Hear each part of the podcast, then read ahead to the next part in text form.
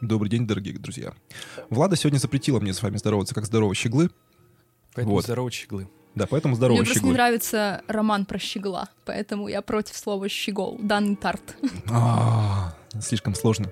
Так вот, сегодня у нас новая серия. Вы погружаетесь в нашу мрачную атмосферу вместе с нами, прям в уютное болотце, в которое находится в уютном подвале. Добрый вечер. Мы не романтизируем маньяков и серийных убийц, не нарушаем российское законодательство, не призываем к насилию, а рассказываем истории, которые, к сожалению, произошли в жизни. А Мы шутим, потому что юмор помогает преодолеть страх, это нормальная реакция психики, и если вы чувствительный человек, которого может травмировать true crime, то, пожалуйста, не слушайте нас. Мы не проводим журналистские расследования, а занимаемся исследованием открытых источников и предлагаем свои рассуждения, которые не претендуют на абсолютную истину. Итак, замечательное событие. Сегодня фильм, который мне нравится, правда, честно. Я даже не могу сказать, что мне как-то сильно не понравился. Вот это поворот Да. неожиданный Но в нашем Я подкасте. знаю слишком много фактов, которые мне не нравятся про этот фильм.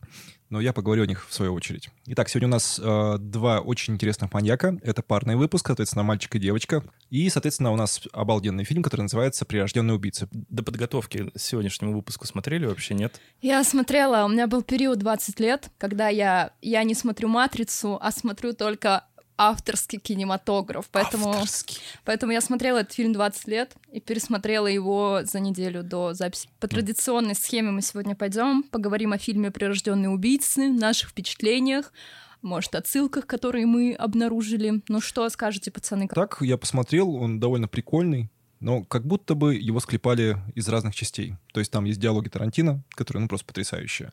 И есть довольно спорный визуальный ряд, который Оливер Стоун добавил от себя, судя по всему. Вот, сказать, что это плохо, я не могу. Сказать, что это очень хорошо, я тоже не могу. Поэтому он хороший, просто хороший. Мне кажется, визуальный ряд связан с эстетикой дешевого кинематографа, к которой стремился автор, да, потому что идет смешание стилей, у нас есть абсолютно разнородные картинки, да, ситуации, схожие с ситкомами, ситуации, схожие с новостями, с репортажами, якобы псевдодокументальные съемки, и мне кажется, вот эта мозаика и собралась в единое художественное произведение. Но он вообще, в принципе, в таком а-ля мокюментари стиле, можно сказать. А-ля. Ну нет, мне кажется, он вообще далеко до мокюментари. Он э, что-то вроде нарезки из дурацких телевизионных каналов, что ли, не знаю, как будто Репортажи, ты... да. Да, как будто ты телек щелкаешь какой-то.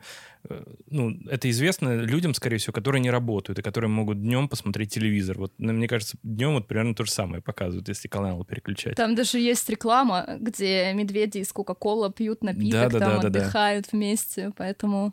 Ну и, по сути, фильм является такой критикой СМИ и того, что делают журналисты, поэтому вполне понятно, что он выглядит как вот постоянное клацанье между разными каналами с уровнем, высоким уровнем жестокости, насилия и какого-то непонятного абсурда. Ну, в целом, фильм уровня ТВ-3, правильно? Как вам вообще в целом Вуди Харрельсон в этом фильме? Ну, помимо это его очень прикольного визуального образа. Вот только за визуальный образ вообще. Я не могу себе представить человека, которому бы шли черные вот эти маленькие круглые... Ой, красные, Красные, красные, маленькие круглые очки. Кроме Вуди Харрельсона. Да, кроме него, это вообще просто бомба, конечно. Почему-то все, знаешь, как в какой-то период, когда мы все были моложе, все ходили в этих маленьких круглых очках, никому они не шли. Не Я- знаю, не говорят, знаю. В моей каждый компании, третий по крайней мере. ходил в маленьких очках. Я ходила, Там, Миша, где я ты? жил, э, там били обычно за такие маленькие круглые очки в маленькие круглые глаза.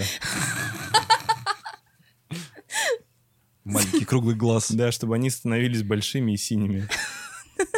и вливались в компанию. Давайте э, продолжим истории про этот фильм, что вообще Да. сценарий написал Тарантино в 90-м году. Вот, это был момент, когда он отчаялся, он работал в прокате кино. В 90-м он написал мгм. этот сценарий, отдал его э, в студию, говорит, типа, чуваки, мы хотим, ну, я хочу снять этот фильм. Ему говорят, типа, ты неизвестный режиссер, а сценарий у тебя неплохой, типа, давай мы сценарий заберем. Вот, и он пытался его выкупить несколько раз, его послали к чертовой матери, он обиделся на это дело. Вот, а потом пришел Оливер Стоун, но ему не понравился сценарий местами. Вот, поэтому он оставил диалоги. Как правило, насколько я понял, почти все диалоги были сохранены из оригинала. То есть практически все диалоги писал Тарантино. Но это, в принципе, чувствуется и слышится. Вот. Но экшен-часть и все вокруг этого, оно было переписано совсем. Вот поэтому в титрах вы можете увидеть, что написано не, не сценарист Квентин Тарантино, а основано на истории Квентина Тарантино. И там уже совершенно другой человек работал со сценарием. Тарантино на это очень не любит этот фильм. Он, когда прочитал сценарий, он сказал, что меня в титрах не будет, но его в титрах оставили, что основано на его истории. Но это, видимо, юридически уже невозможно по-другому сделать. Влад, расскажи свои впечатления о фильме. Меня в 20 или меня в 28? Давай, давай с 20. Я тоже смотрел примерно в этом же возрасте, лет 18, по-моему. Но мне кажется, что он у меня вызвал больший восторг, когда мне было 20, и мне показалось, что это очень интересный подход к созданию фильма, и вот эта его калейдоскопность для меня была чем-то таким удивительным. Ну, у меня было меньше кинематографического опыта, это понятно.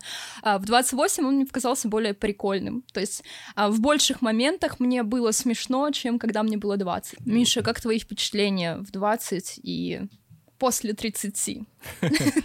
когда я был совсем школьником и первый раз посмотрел фильм, он мне показался невероятно вообще душным и очень сильно претенциозным. Э, возможно, это было из-за того, что я уже тогда очень много таких подобных фильмов насмотрелся, и у меня общее какое-то представление было об, об авторском кино. И в целом я уже тогда понял, что кино надо смотреть так, чтобы под него можно было попкорн жрать и не задумываться. Это самый кайфовый вообще фильм в этой жизни. А там, где нужно думать, как бы книжки почитайте.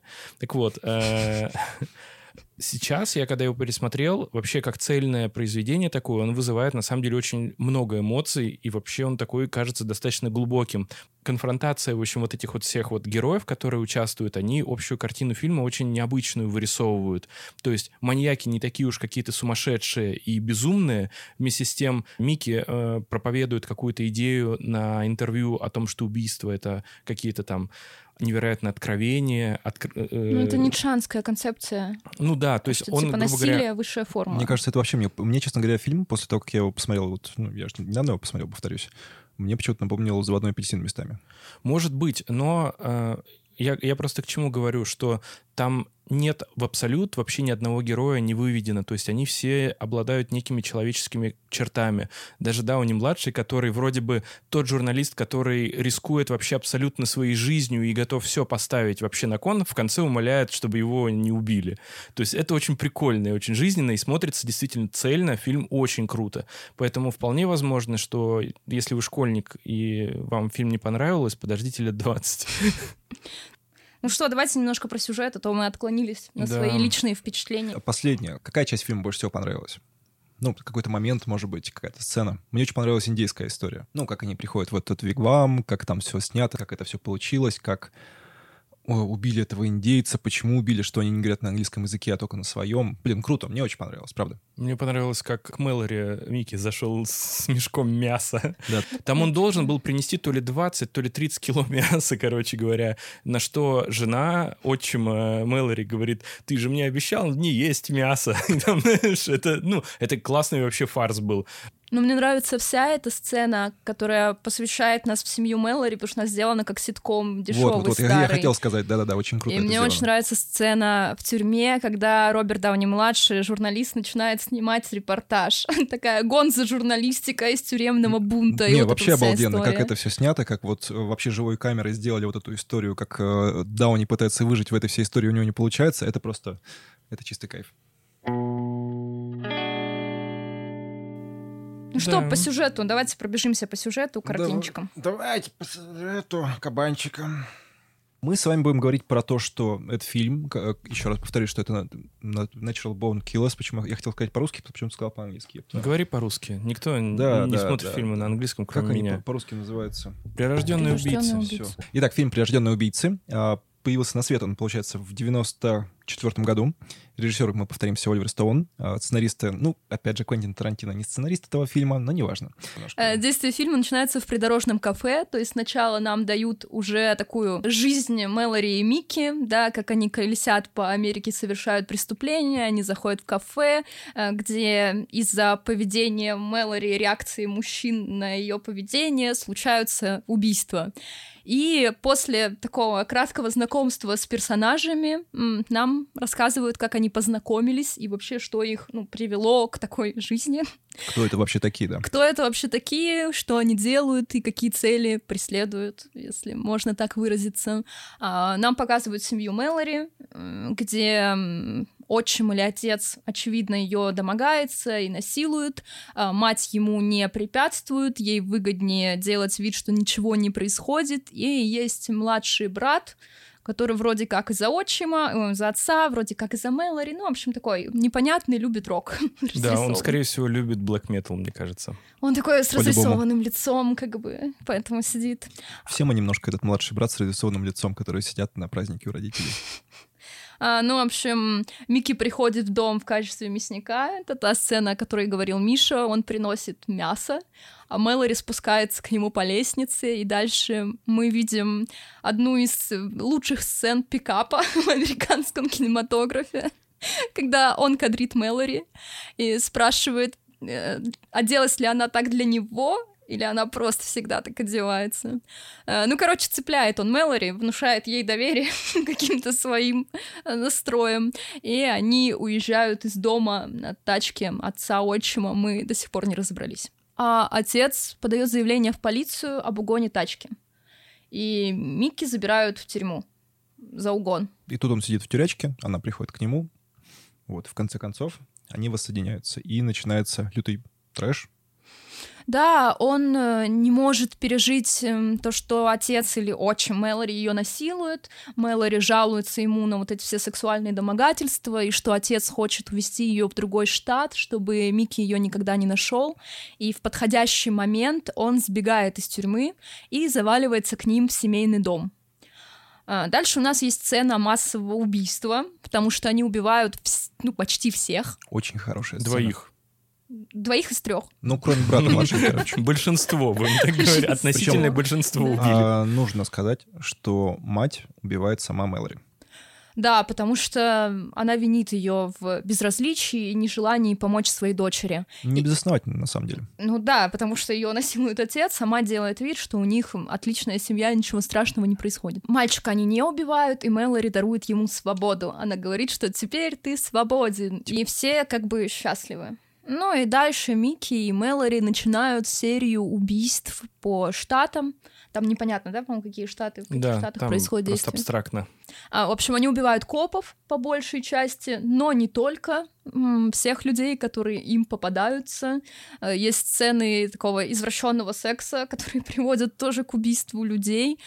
И в конечном итоге они оказываются в пустыне у индейца. Что там происходит? Короче, там как получилось, что у них не, не оказалось машины, там у них сломалась или кончился бензин. Вот, они пошли пешком, увидели какой-то вигвам. Там сидит где-то индейец, который нифига не говорит по-английски. Вот, но он их узнает, вот, но решает помочь им каким-то образом.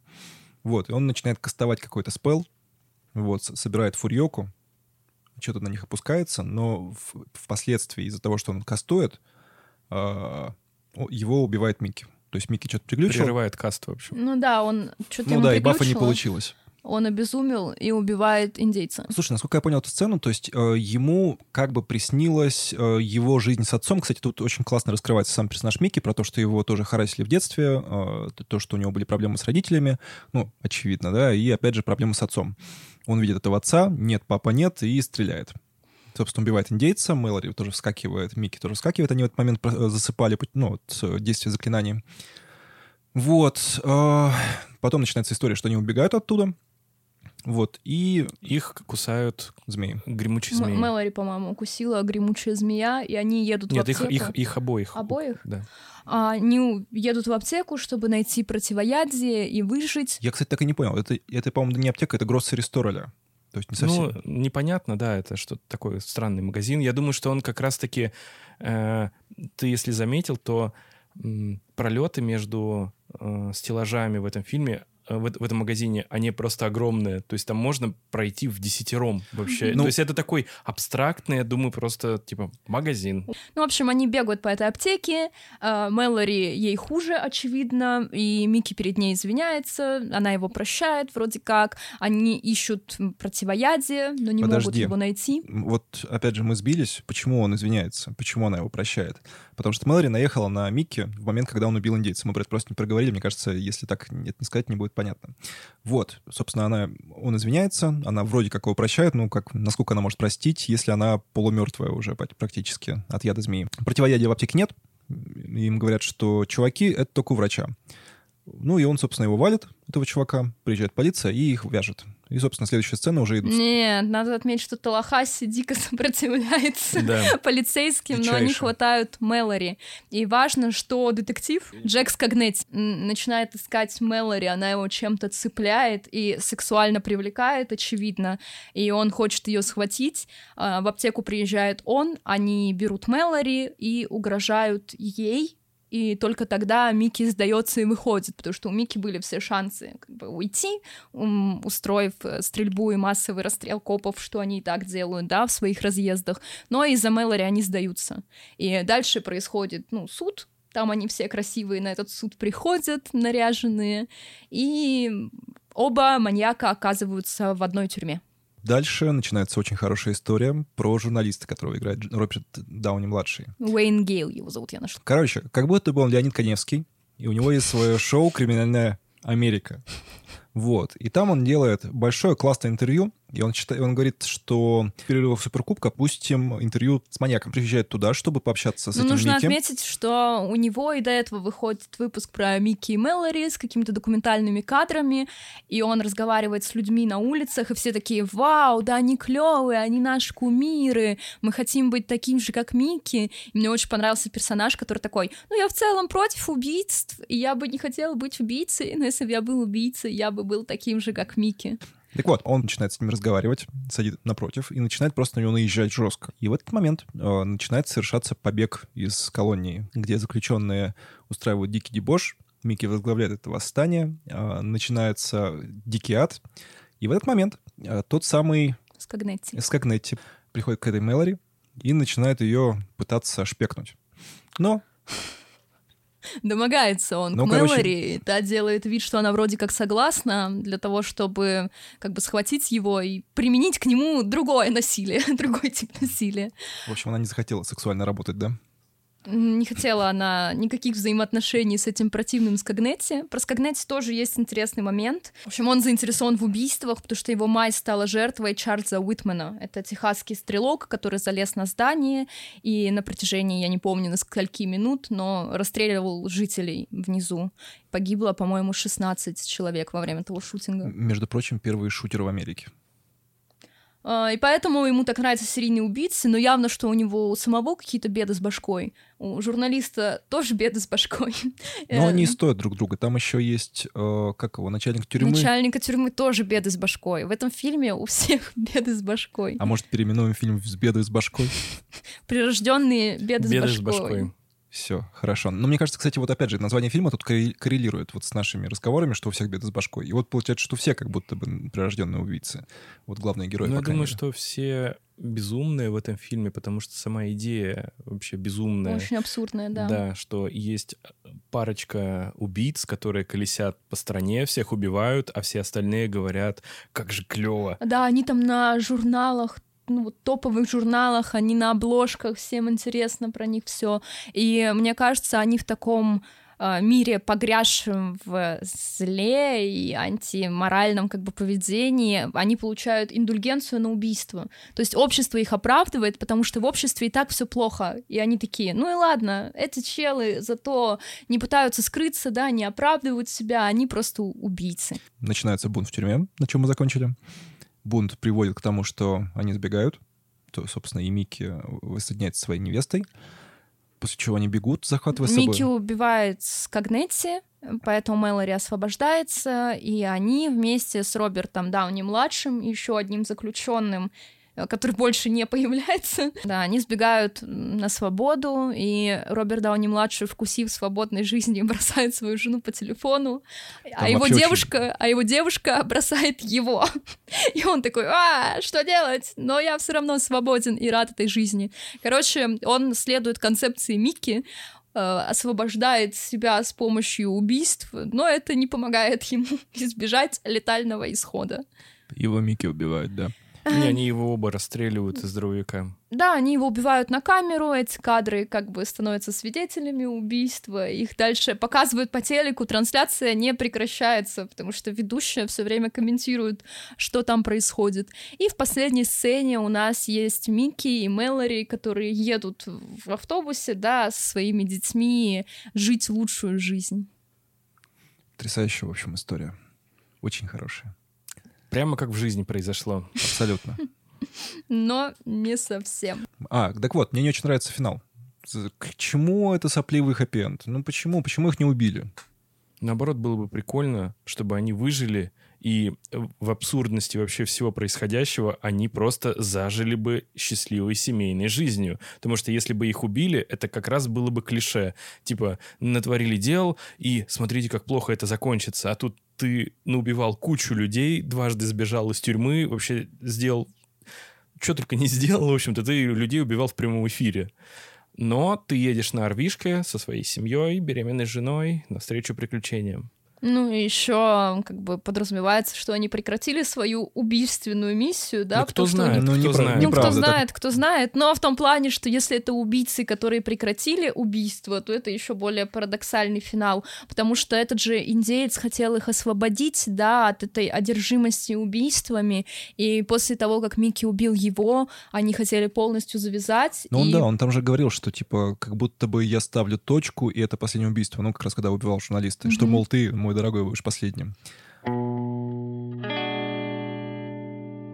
Почему этот фильм важен для нас и почему мы говорим о нем в третьем выпуске второго сезона? Почему это, почему это? Но эта история основана на убийственном путешествии Чарли Старквезера и Кэрил Энн Фьюгейт в 58 году. Ну, можно еще добавить, что там есть отголоски Бонни и Клайда, но мы не будем об этом говорить. Ну, Бонни и Клайд просто грабили людей, по-моему, а не отрывались. Не, ну там тоже были убийства. Там тоже массовые убийства, расчленка и прочее было. Расчлененка у Бонни и Клайд. Ну, не-не-не, Нет. я лишь так. Нет, они грабители, но просто, мне кажется, от Бонни и Клайда там мотив путешествия, потому что путешествие Старквезера и Фьюгейт — это типа из одного штата в другой не доехали. Вот такое путешествие. Мы нашли такое? какого-то дядьку, убили его и уехали. Ну, Ну, вообще, да, сильно заромантизирована, мне кажется, вот эта вот история, потому что в действительности они там проехали всего ничего, а в фильме колесили просто там такое ощущение, что по всю страну проехали. А, Стоит отметить, что прирожденные убийцы — это скорее вольная интерпретация, основанная на вот мотиве. А, Фильм, в котором, в котором мы можем в полной мере оценить как бы путешествие именно Старквезера и Фьюгейт — это «Пустоши» Терренса Малика. Он вышел в 73 году, но мы решили выбрать фильм поновей и поандеграундней. Короче, «Золотой глобус» в 95 году. Ну, я как я и говорил. А, При жюри на Венецианском кинофестивале. И еще им дали премию MTV. Ну, естественно, лучший экранный дуэт. Ура! Я считаю, что премия MTV это самая, так скажем, А еще- заслуженная премия, потому что ты знаешь, как был один единственный случай, когда российские MTV раздавали кинопремии. Это в каком-то единственном году было, в 2003 или 2002, что ли, что-то такое. Это когда Корн приезжали. По-моему, да. Ты знаешь, какой фильм выиграл? Я боюсь представить, честно говоря. Это был кинофильм «Сволочи». О, Ни любви, ни тоски, ни жалости. Итак, мы приходим к э, нашей любимой части, в которой мы рассказываем про самих убийц. Да, мы начнем с Чарли Старквезера. Э, Мне сложно называть его Чаком, хотя в российских источниках это имя используется, потому что я смотрела «Сплетницу». Единственный для меня Чак — это Чак Басс. Нашими действующими лицами будут Чарли Старквезер и Кэрил Энн Фьюгейт. Чарли Старквезер родился в 1938 году в городе Линкольн, штат Небраска. А, Собственно, в этом городе будут и происходить все действия практически. А, Он был третьим из семи детей Гая и Хелен Старквезер. Причем это была скорее обычная семья. Э, Конечно, они бедствовали, как и большая часть американских семей в тот период времени, но при этом у отца Чарли была работа, он был плотником, но из-за того, что он страдал от э, ревматоидного артрита в руках, он периодически терял работу и не мог обеспечивать семью.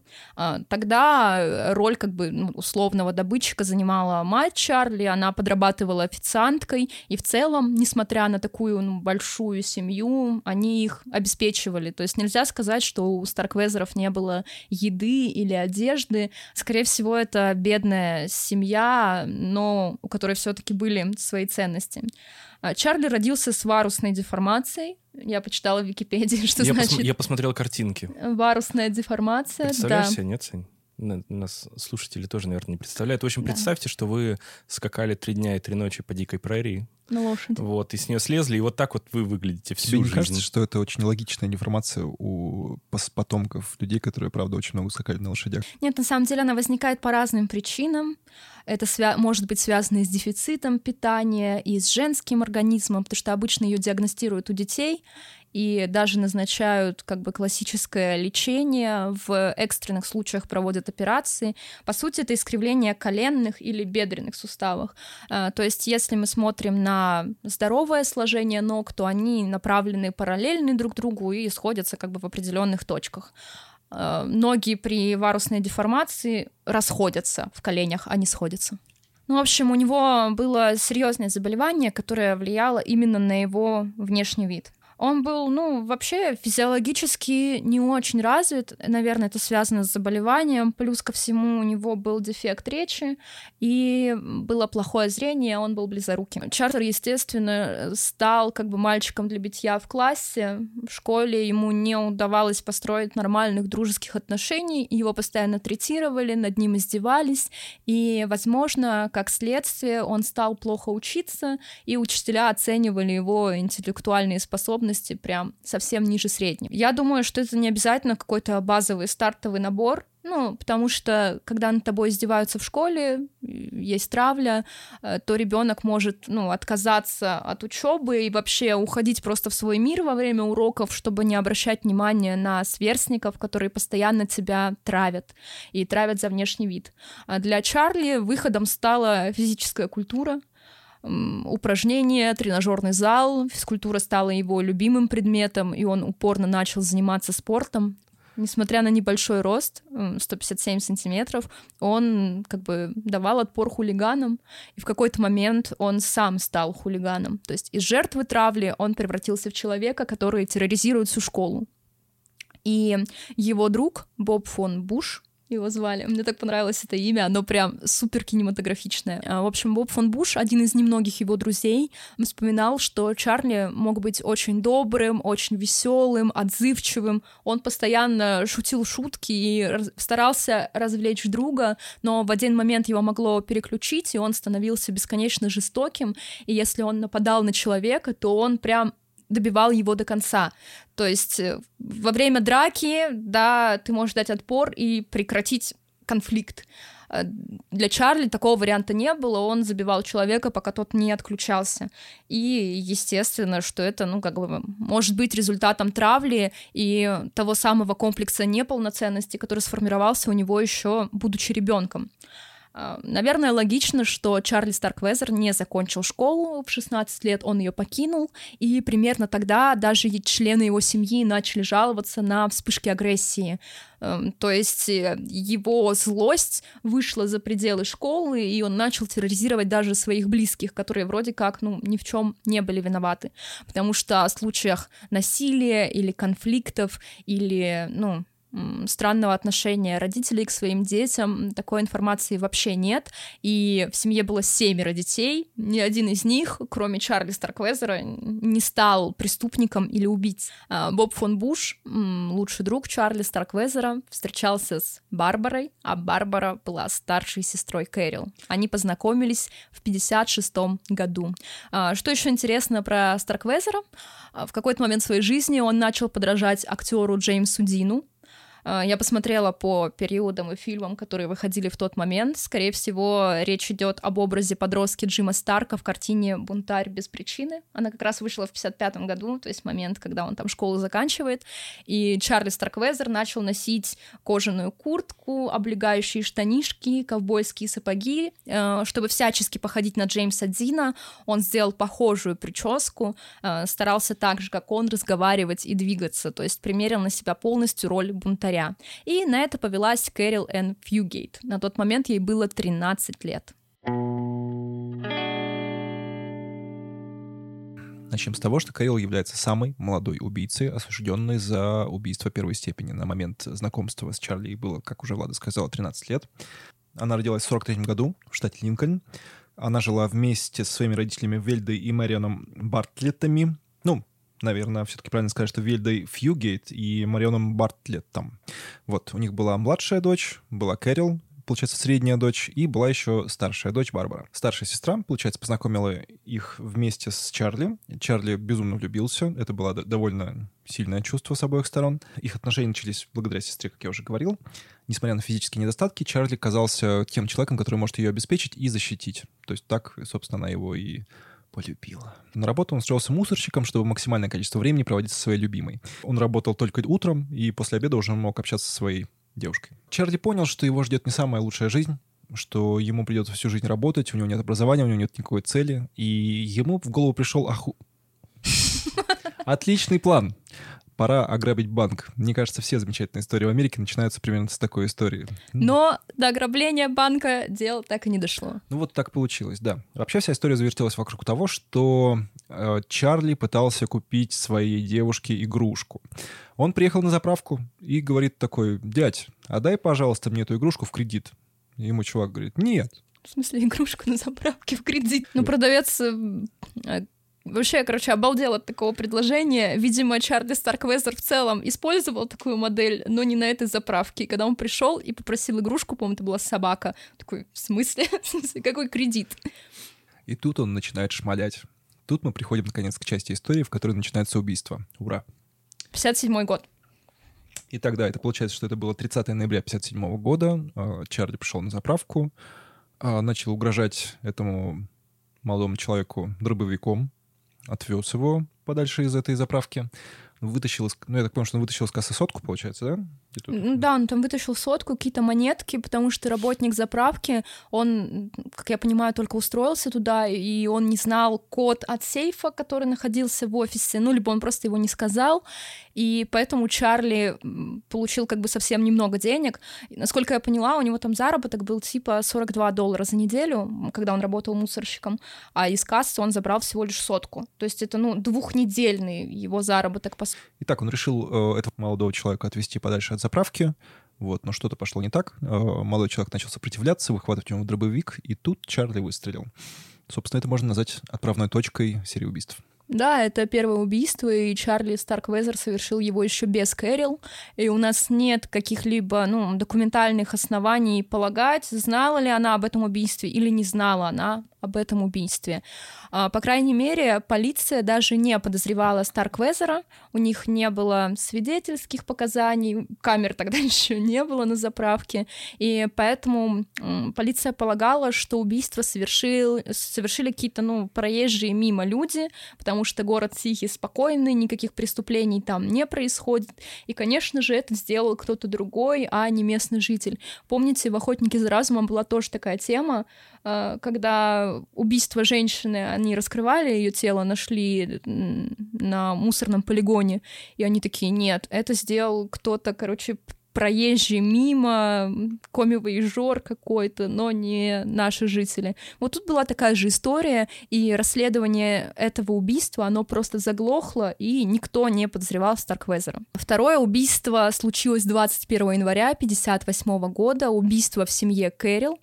Э, есть разные версии того, что происходило в доме. Они соответствуют, естественно, разным позициям обвинения. У нас есть версия Кэрил, есть версия Чарли Старквезера. Сейчас мы придем к какому-то общему знаменателю и расскажем, чем они между собой отличаются.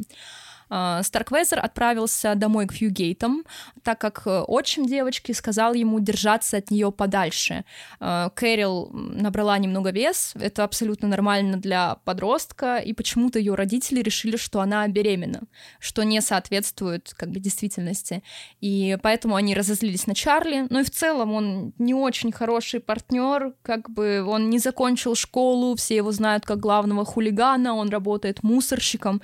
Я не знаю, как в то время люди относились к такой разнице в возрасте. Ну, то есть даже не разница в возрасте, а дело в том, что она еще школьница, а он уже работает разнорабочим, да, и он совершеннолетний, а она даже не 16, в общем, ей ну, не возраст согласия даже. Ну да, как бы очевидно, что родители ее его недолюбливали. И отчим сказал ему держаться подальше, Чарли это не понравилось, он убил обоих родителей и забил дубинкой двухлетнюю девочку Бетти. А после он спрятал их тела за домом. Такая версия есть.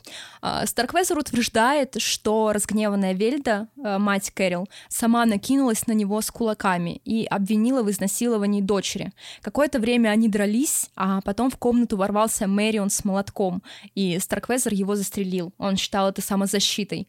А, Вельда кинулась на него якобы с ножом, и он выстрелил ей в лицо, чтобы дать отпор. Ну, а девочку он убил, потому что она начала плакать и кричать. А, причем Старквезер говорил, что Кэрил в это время была дома, и она сама начала конфликт, потому что Старквезер приехал к ее семье, чтобы как-то урегулировать отношения, чтобы они разрешили ему увидеться с Кэрил, и якобы он хотел предложить ее отчиму вместе поохотиться, поэтому у него с собой был дробовик. Но мне кажется, в Небраске, в городе Линкольн, это нормальный способ урегулировать отношения, ну, то есть пригласить кого-то на охоту вместе с тобой. Но ситуация вышла из-под контроля, и якобы Чарли, little да, якобы Чарли сидел возле дома после вот первого разговора, и Кэрил возвращалась со школы, он рассказал ей об этой ситуации, что Вельда накинулась с него, на него с кулаками, и якобы Кэрил сама забежала в дом, начала кричать на родителей, и вот этот весь конфликт, он перерос, ну, в такое ну, убийство трех членов семьи, в том числе маленькой девочки. Мне кажется, самое интересное это, даже не убийство, а то, что происходило после убийства. Да, да. Сама Кэрил утверждает, что она была в школе в тот момент, когда все это происходило, и она вернулась домой, а там уже был Чарли, и он сказал ей, что если она не будет его слушаться, то ее родители могут умереть, что якобы они в заложниках. И якобы Кэрил ему поверила. Но как бы ситуация немножко странная, потому что тела родителей как бы Чарли или Чарли вместе с Кэрил спрятали в уличном туалете. А, там же они оставили коробку с телом двухлетней девочки. Дома они навели полный порядок. Там не было ни следов крови, ни драки. Ну, то есть как будто бы ничего не происходило. И неделю, практически неделю после они жили в доме, э, съели всю еду, смотрели телевизор. И у меня возникает вопрос, как Кэрил могла поверить в историю, что ее родители живы, если они неделю живут в их доме. Да ну это очевидно, конечно же, что она была в курсе. Вопрос в том, что действительно ли у нее умысел, например, был их убивать. Вполне возможно, что он действительно всю семью убил, а, ну, так скажем, она была не против. Вот, и она оставалась поэтому вместе с ним в доме. Еще да. мне кажется интересно, что они повесили как бы объявление условно на дверь, что вся семья якобы болеет гриппом, и поэтому к дому не стоит подходить. И разные люди постоянно к ним приходили, в том числе Боб фон Буш, Барбара. Э, они даже обратились в полицию, вот Боб фон Буш, но полиция приехала, э, Кэрил их заверила, что все в порядке, они увидели, что в прихожей действительно все чисто, никаких признаков нет, поверили и уехали. И там в разных источниках разная информация, но как я поняла, что после в полицию пришла ее бабушка и сказала, что это очень странно. Полиция снова к ней приехала, но ничего не обнаружила, и Боб фон Буш несколько раз просил проверить территорию, они от него отмахивались, как от назойливой мухи, но и Кэрил им сказала, что якобы Боб фон Буш ее недолюбливает, и поэтому он пытается какие-то козни против нее и ее парня строить, и именно Боб фон Буш и его друг проникли на территорию, начали осматривать пристройки возле дома, а их двор якобы походил на груду строительного мусора, вот такие описания. И они нашли в пристройке тела, а Кэрил и Чарли уже к тому моменту уехали из-за вот слишком частых посетителей, что они как бы привлекают уже внимание. Юные влюбленные прожили целую неделю, и решили, когда у них уже закончились все припасы, что там нужно было делать, еду, деньги искать, они решили поехать э, к другу семьи, к Августу Мейеру, да. Это такой 70-летний, да, старичок, друг семьи, он жил отдельно, сам Август желал, в общем-то, молодым только хорошего, им, в общем-то, жить не мешал, он их приютил, накормил, в общем-то, все дал. За но, что они его убили. Да, но там была такая ситуация. Чарли, я полагаю, что из-за трагичных событий страдал очень сильно паранойей, из-за того, что его схватят, или он его сдаст, либо действительно он, возможно, задавал ему вопрос, там, как у вас с родителями дела, и достаточно часто, а те не отвечали, пытались скрыть как-то информацию, а он все чаще обращался. В общем, я так полагаю, что у него в, определенный момент кукуха поехала, и он все-таки решил э, деда застрелить. Ну или конфликт, может быть, какой-то в доме Ну, вполне произошел. возможно, там действующие лица были вот эти только трое, и они никак не раскрывают эту историю. Все закончилось смертью Августа. После убийства им пришлось автостопом дальше двигаться, зарабатывать деньги или Они хотели еду. поехать к старшему брату Старквезера, который жил как раз в Вайоминге, а они находились в Небраске. То есть это не очень далеко, но в целом Да. надо ехать. Молодые люди смогли автостопом остановить машину, э, в которой ехали двое подростков. Это Роберт Дженсен и его подруга Кэрол Кинг. В момент знакомства и путешествия Чарли начал хвастаться тем, что он уже совершал убийство, начал описывать события, которые происходили. Но я так полагаю, что в глазах подростков это звучало достаточно комично, потому что мы убили этих ужасных родителей, а потом еще деда убили, а потом я еще убил того чувака, который мне не продал э, Собаку. собаку игрушечную. Да, это действительно, я думаю, вызвало смех. Как будто он у- чисто по- повыпендриваться да, у новых, у новых друзей. В общем, все закончилось тем, что Чарли начал угрожать э, дробовиком. Они вернулись снова на ферму к августу, и там их, в общем-то, молодые люди застрелили. На теле Кэрол Кинг э, были страшные ножевые раны э, в области как бы половых органов, и следствие полагало, что их именно нанесла Кэрил, а не Чарли, потому что следов изнасилования не было, э, но была явная акцентуация на вот половых половых органах, что якобы она могла приревновать Чарли и так среагировать на Кэрол. В убежище они обнаружили их тела, и а, молодой человек, ему было 17, он лежал на ступеньках, а Кэрол лежала чуть ниже, полуголая. И эти подробности, кстати, не освещались в СМИ. Э, Видимо, еще временной период, который не позволял свободно говорить о вот таких... Ну и они несовершеннолетние, не Да, забываем про да. это. Молодые счастливые взяли машину Дженсона и Кинг и дальше двинулись к старшему брату Старквезера. С целью необходимости раздобыть денег, еды, постучались в дом бизнесмена. Они вот угнали тачку этих подростков, ну как угнали, просто уже забрали, и поехали обратно в Линкольн, чтобы, видимо, раздобыть там денег и припасов.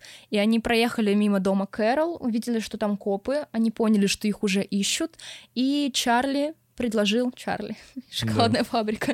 Ну, в общем, Чарльз предложил а, поехать в богатый район, где он работал мусорщиком, и он знал, какие там дома и куда можно ворваться, в общем. Да, и так они вломились в дом Лаура Верда. А, Дома находилась жена этого бизнесмена и горничная. К сожалению, события развернулись таким образом, что жена, она пыталась якобы отдать, дать отпор грабителям, взяла пистолет мужа, который хранился в спальне, но тот Напал вот на в ответ, ножом, да, да. Жена умерла от ножевых ранений, а горничную в последующем нашли прикованной э, к кровати и забитой Кладом. прикладом дробовика. Вечером вернулся сам э, хозяин дома, и, собственно, как только он в дом зашел, его сразу же захватили, в общем-то, убили. Причем непонятно, специально ли они его выжидали, или они просто замешкались в доме. Или, а- возможно, они решили провести еще одну замечательную недельку в другом доме. Ну да, либо они хотели очистить дом от людей. В общем, вообще непонятно, какая у них цель, потому что их показания разные между собой, и Старквезер все время пытается объяснить свои действия самообороной. Поэтому насколько можно доверять вот этому, вот этой всей последовательности действий, что якобы она пошла за оружием, вот они хотели дать отпор, или там они случайно встретили бизнесмена, который возвращался домой. Все это непонятно. Ну, то есть, как они поступали на самом деле и что ими двигало, не очень ясно. Чарли и Кэрол, они э, вынесли все, что могли из дома, зарядили полностью под завязку автомобиль этого бизнесмена и решили уже двинуть в Вайоминг. А, 29 января... Они зна- опять совершали Да, они преступление они под мой день рождения. Поздравляю. Они, да, отмечали Владин день рождения, и 29 января они решили совершить еще одно убийство. В общем, с целью поменять э, автомобиль на менее такой броский, они решили... Засвеченный. Да, они э, искали, соответственно, автомобили припаркованные и нашли Бьюик, в котором спал э, камевояжер э, Мэрил Коллинсон. Комивояжер — это продавец, который ездит со своими товарами. Как Да. бы раньше профессия была востребована, потому что интернета не было. К сожалению, получилось так, что Чарли не получилось завести несчастный Бьюик. Ну да, они сели в него, Кэрил села назад, а он сел за руль Чарли. И у него не получилось завести тачку, потому что он ее с ручника, что ли, не снял. Ну, ну, Потому что, возможно, вообще... что в Бьюике была секретка. Там, да, такая вот история. И мимо проезжал мужчина. Механик, если я не ошибаюсь, да, он попытался помочь. Механик слышал невероятный скрежет коробки передач и, скорее всего, подошел. Хотел помочь, да. Да, но он заметил, что на пассажирском кресле лежит труп. Да, ну, между помощи. ним и Чарли, я так понимаю, началась драка и мимо проезжал помощник шерифа, который увидел этот инцидент на дороге, а все ищут их уже, потому что они убили крутого бизнесмена до этого, они, видимо, никого не беспокоило, что происходит.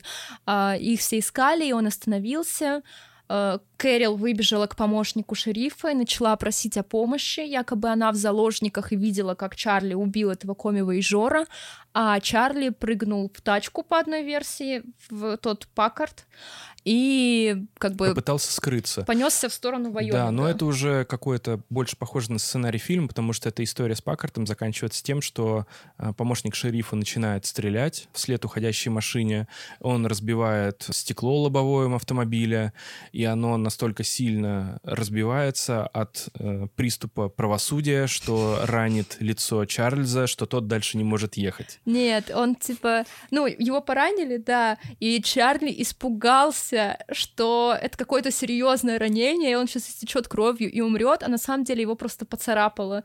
И он вышел из машины и такой, типа, я сдаюсь. И копы, ну и придурок, потому что, ну, уйти от погони ему было несложно. У Паккарда были большие мощности, чем у полицейской машины, и дальше он мог бы уехать в Вайоминг, а в Вайоминг там просто ищи свищи.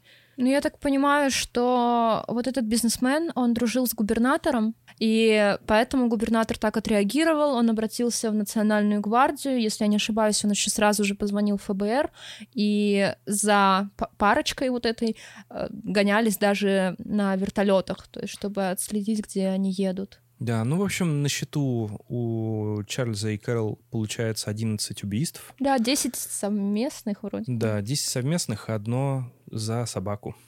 И э, что самое трагичное в этой всей истории, что их жертвами пали две собаки.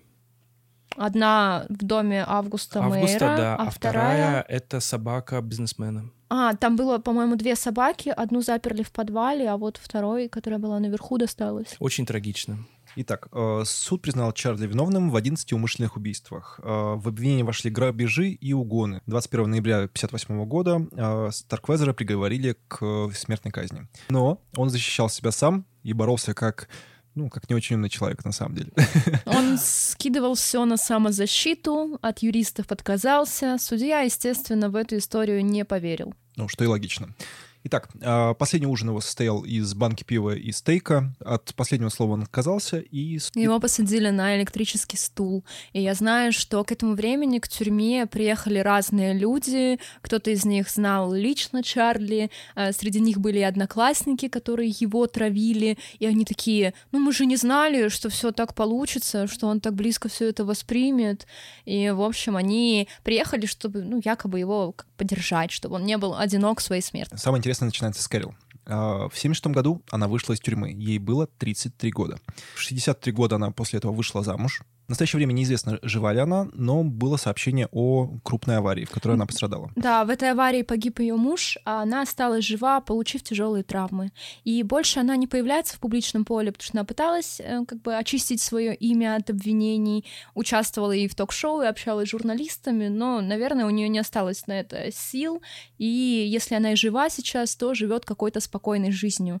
Я хотела еще немножко поговорить про ее суд и заключение, то, что я сегодня узнала из документалки. вот. Ну, короче, интересный момент. А, в общем, Кэрил судили с судом присяжных. А, в состав суда присяжных вошли пять женщин и семеро мужчин. И до суда они делали ставки, приговорят ли Кэрил к ну, к электрическому стулу. И даже один из обвинителей, неизвестно кто, пошутил, что пусть она лучше сядет к Чарли на колени, и тогда нам не придется тратить деньги на электрический стул для нее. А, в общем, присяжные были к ней не очень хорошо настроены, и, может быть, причиной для этого стали вот, ну, не только их преступления, да, но и ее появление на местном телевидении, потому что защита пыталась как бы показать, что она маленькая девочка и просто действовала на поводу у Чарльза, но в этом шоу она как бы проявила себя достаточно жестоко и отстраненно. И вообще, э, если смотреть на ее фотографии с Чарли, да, они примерно одинаковые по росту, ну, выглядят как, ну, такие подростки. Но вот на этом шоу, где она сидит рядом с журналисткой, она прям маленькая, такая крохотная девочка. Ну, всегда вопрос ракурса еще. Да, да, что она такая маленькая, но она отвечала довольно дерзко, и родители вот 17-летнего мальчика, которого они убили в подвале, сказали, что они вообще не поверили ни одному из ее слов, и она, наверное, один из самых жестоких людей, которых они видели. Ну, она там сказала, у нее были фразы в духе «Я знаю, что я не виновата, и Господь Бог знает», как бы, а вы не ваше собачье дело, в общем, если говорить так. Ну, естественно, приговорили ее к пожизненному сроку, который в после был обжалован, и в этой тюрьме где она находилась, у нее даже почти не было возможности учиться. И за 10 лет она смогла закончить только среднюю школу, потому что уроки были сильно ограничены, и она могла заниматься там типа по 45 минут несколько раз в неделю, и поэтому она за 10 лет только и закончила среднюю школу, поэтому ей пришлось работать уборщицей, ну и потом там помощница медсестры, медсестра. Вот и... та, та самая система внедрения заключенного да, в нормальную да. жизнь. Как, как внедрить заключенного в нормальную жизнь? Была еще одна интересная история в то время, когда она еще отбывала наказание, но ее начинали интегрировать как бы в реальную жизнь. А, ей дали работу в яслях при церкви. Ну, то есть там помощницы и нянечки, наверное, или что-то такое. И люди были очень против. Они все помнили эти громкие преступления, потому что прошло там условно 10 лет, и они не хотели, чтобы Кэрил имела доступ к их детям. И еще один интересный нюанс — что Чарли признавал за собой вину по шести убийствам из десяти.